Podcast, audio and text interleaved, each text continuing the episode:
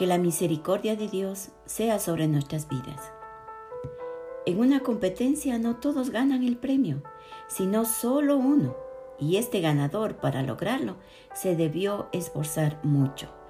En 1 Corintios 9, 24 al 27, la Biblia, la palabra de Dios, dice así.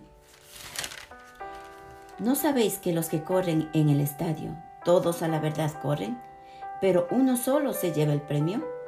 Corred de tal manera que lo obtengáis. Todo aquel que lucha, de todo se abstiene. Ellos a la verdad para recibir una corona corruptible, pero nosotros una incorruptible. Así que yo de esta manera corro, no como a la aventura, de esta manera peleo no como quien golpea al aire, sino que golpeo mi cuerpo y lo pongo en servidumbre, no sea que habiendo sido heraldo para otros, yo mismo venga a ser eliminado. Los que se preparan para competir en un deporte dejan de hacer todo lo que les puede perjudicar. Ellos para ganar un premio que no dura mucho.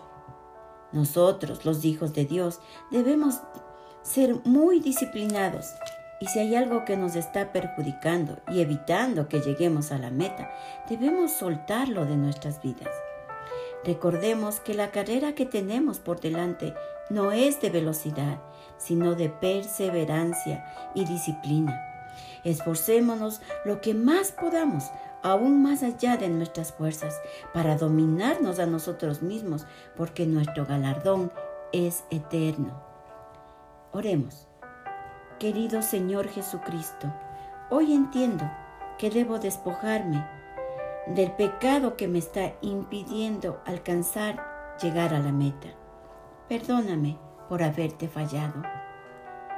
Yo me arrepiento de haber pecado, Señor, y me esforzaré para dominar mi vida y ponerla en tu propósito perfecto. Ayúdame, mi Dios, y dame nuevas fuerzas. Te lo pido en el nombre de nuestro Señor Jesucristo. Amén.